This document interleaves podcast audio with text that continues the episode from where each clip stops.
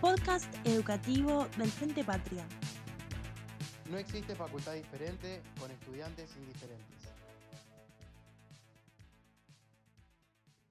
La idea de hoy es que podamos entender cuál es el rol del sector público dentro de lo que es el sistema económico capitalista, entendiendo que para ello pone en juego gastos públicos que a su vez financia con recursos públicos. Esto podríamos decir que es como una, como una primera aproximación como para, para entender o analizar cómo actúa dentro del circuito económico el sector público, digamos, el Estado. Ahora bien, a esto, eh, esta realización de gastos públicos financiados a través de recursos públicos que son captados de diferentes maneras por el Estado, lo vamos a llamar actividad financiera, que como bien lo tienen ahí descrito en el, apunte, va a ser el conjunto de diferentes sistemas, normas, procedimientos, eh, regulaciones que van a regular, digamos, las operaciones de programación, de gestión y de control por las cuales el Estado va a captar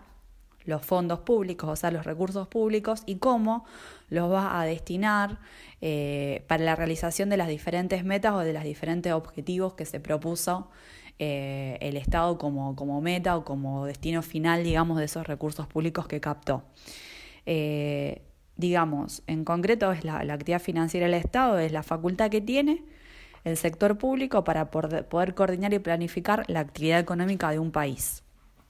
Ahora bien, esta actividad va a tener dos límites. Por un lado, la cantidad de recursos que pueda eh, recaudar, digamos, hay un límite monetario, por decirlo de alguna manera. Y después, la segunda limitación va a ser el presupuesto nacional que, tal como dice el apunte, es un instrumento por el cual el gobierno va a realizar una programación económica y social que va a tener carácter legal porque es em, aprobado por el Poder Legislativo, confeccionado por el Poder Ejecutivo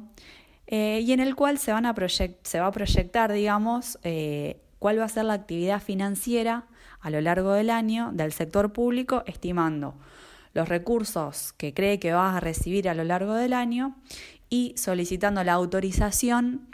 para la realización de gastos que va a demandar la ejecución de las diferentes actividades que tiene a su cargo eh, el sector público. Entonces, como características principales del presupuesto nacional vamos a ver que es un instrumento de programación para la actividad financiera del Estado, que es un acto administrativo porque lo confecciona el Poder Ejecutivo, que es un acto legal porque debe ser aprobado por el Congreso de la Nación, y además que es periódico, porque sí o sí se confecciona anualmente. Otra característica que se desprende de este concepto que les dije es que va a ser justamente una limitación de cuánto y en qué puede gastar el Estado. Y también necesariamente es una estimación de los recursos que se cree que va a recibir. Ahora bien, yo acá les estoy nombrando muchas veces recursos públicos, gastos públicos y por ahí a veces no queda del todo claro de qué estamos hablando. En el apunte está igual súper detallado. Eh, pero como para que por ahí lo escuchen de mí y, cuando lo lean por ahí lo entienden con otra onda. Cuando hablamos de recursos públicos pensemos que son aquellos medios de financiamiento que va a permitir que el Estado desarrolle todas las actividades que tiene a su cargo. Y va a haber diferentes clasificaciones. Nosotros acá desde la cátedra tomamos la clasificación de los recursos públicos en corrientes, recursos públicos corrientes y recursos públicos de capital. Eh, los recursos corrientes, los más importantes, los que ocupan casi el 90% de la recaudación, van a ser los recursos tributarios, es decir, los impuestos.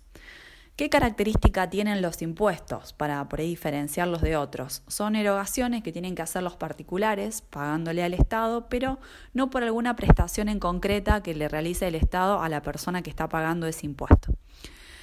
A su vez los impuestos se clasifican y vamos a tomar una de las clasificaciones que es en directos e indirectos.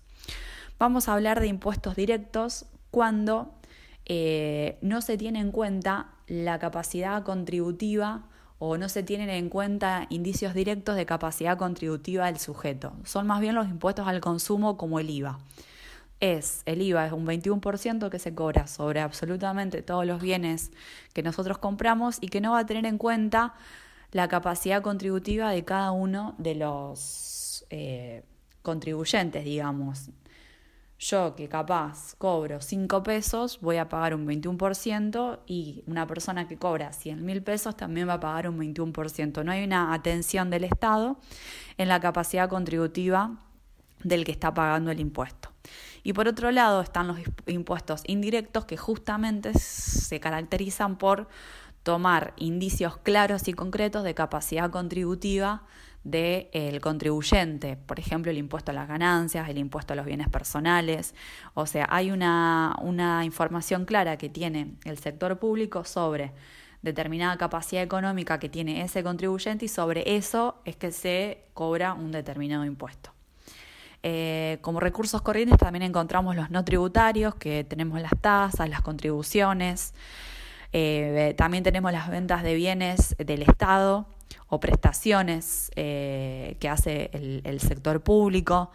rentas de propiedades que alquila el Estado, pero son en menor cantidad, digamos, el grueso de los recursos corrientes los encontramos en la recaudación tributaria. Y por otro lado tenemos los recursos públicos de capital, que los principales van a ser dos, que va a ser cuando el Estado realiza la venta de activos que son de su propiedad y por lo tanto él ingresa eh, dinero o por esa venta y eh, aquellos recursos provenientes de fuentes financieras que nos estamos refiriendo al endeudamiento. Y por otro lado dijimos que el Estado interviene justamente en el circuito económico recaudando recursos públicos y destinándolos a diferentes gastos, que lo vamos a llamar gastos públicos, y que se conceptualiza, digamos, o que lo podemos definir como aquellas transacciones financieras que van a realizar todas las instituciones públicas para adquirir bienes o servicios que requiere la producción pública o bien para transferir esos recursos a los diferentes agentes económicos que participan en el circuito económico. Entendiendo cómo es esta participación del sector público dentro del, sistema económico que, que, nosotros estamos analizando, que es un sistema económico capitalista, donde vimos que por un lado tenemos familias, por otro lado tenemos unidades productivas e introducimos el Estado o el sector público, vamos a ver que va a haber resultados a partir de cómo es este balance entre recursos públicos y gastos públicos que realiza el Estado. Y esos resultados van a tener diferentes nombres o, se van a medir de diferentes maneras. Está perfectamente explicado en el apunte, pero como para que les quede grabado y también lo, nos suene más al oído cuando escuchamos a veces en la tele referencias a déficit, superávit, saber de lo que estamos hablando y tener por ahí algunas herramientas como para comprender mejor esas explicaciones que a veces... Em, nos suenan raras o no sabemos bien a lo que se refiere. Por un lado, dijimos que tenemos recursos corrientes, que si le restamos los gastos corrientes vamos a tener un primer resultado que se va a llamar resultado económico, que puede bien ser positivo o negativo, según sean mayor, mayores los recursos o los gastos. A ese resultado económico, es decir, la diferencia entre los recursos corrientes y los gastos corrientes, si le sumamos los recursos de capital y le restamos los gastos de capital, nos va a surgir el resultado financiero, que también puede ser positivo o negativo, o sea, puede ser superávit o puede ser déficit. Y por último tenemos el resultado financiero,